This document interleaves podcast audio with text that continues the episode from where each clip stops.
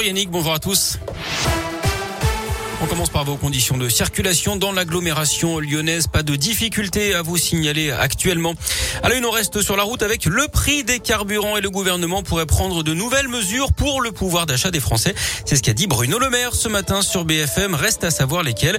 Le ministre de l'économie semble refuser une baisse des taxes. Selon lui, 10 centimes d'euros de moins sur le litre de gasoil, c'est-à-dire 5 euros de moins pour un plein de 50 litres. C'est 5 milliards d'euros de manque à gagner pour les finances publiques. Par contre, le barème fiscal de l'indemnité l'indemnité kilométrique pourrait être revue à la hausse pour la prochaine déclaration d'impôt. Le prix des carburants qui ont atteint des niveaux jamais vus hein, ces derniers jours. Plus d'un euro soixante le litre de gasoil, un euro soixante-dix pour le samplon à 98. L'actu, c'est aussi le grand oral d'Emmanuel Macron, le chef de l'État qui s'exprime ce matin à Strasbourg devant les parlementaires européens. Un discours pour dessiner les contours de la présidence française de l'Union européenne. De démission en vue pour Jean-Michel Blanquer. Le ministre de l'Éducation a écarté cette hypothèse hier sur le plateau de TF1. Il a quand même dit qu'il comprenait la colère des enseignants. Il a également reconnu une erreur dans le choix de la destination de ses vacances au mois de janvier.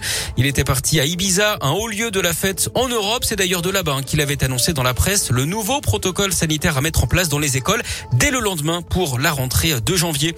Sur le front de l'épidémie, on a battu un nouveau record hier, plus de 460 000 nouveaux cas en France ces dernières 24 c'est 26% de plus par rapport à mardi dernier. Le nombre d'hospitalisations, lui, augmente, mais celui des patients en soins critiques recule. D'ailleurs, à Lyon, un centre de vaccination éphémère est en place à l'université Jean Moulin Lyon 3 aujourd'hui et demain. Ça se passe sur le campus de la manufacture des tabacs. C'est sur rendez-vous pour les étudiants et les personnels. Près de 1100 personnes pourront être vaccinées euh, sur ces deux jours. On revient également sur ce drame sur l'A89 hier soir dans la Loire, un automobiliste d'une quarantaine d'années qui a perdu le contrôle de sa voiture dans le tunnel de Violet en direction de Clermont-Ferrand vers 18h. Son véhicule a pris feu, la victime n'a pas survécu. Le tunnel a été fermé dans les deux sens, ce qui a provoqué d'énormes bouchons. La circulation a finalement été rétablie vers 22h20 après donc 4 heures d'interruption. Le club de rugby de Bourgoin-Jallieu en Isère en deuil. L'un de ses anciens joueurs est décédé. On l'a appris hier. Le demi d'ouverture isérois Jordan Michalet. Il jouait à Rouen. La piste du suicide est privilégiée.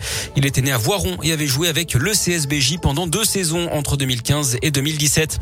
En basket, encore un absent à Lasvel. William Howard est forfait pour au moins trois semaines. Il souffre de douleurs récurrentes au genou. Il devrait revenir si tout va bien le 6 février prochain contre Strasbourg. Lasvel très largement battu hein, par Monaco 100 à 75 hier soir en Euroleague. Et puis du tennis, l'Open d'Australie, le deuxième tour, fin de l'aventure pour Corentin Moutet et pour Harmonitan. Adrien Manarino est bien parti, il mène 2-7-0 contre le Polonais Urkach, tête de série numéro 10. Benjamin Bonzi lui est mené deux manches à rien contre le Russe Karen Kachanov. Et puis dans la matinée, on suivra également la performance de Gaël Monfils face au Kazakh Alexander Bublik. Il a été bon.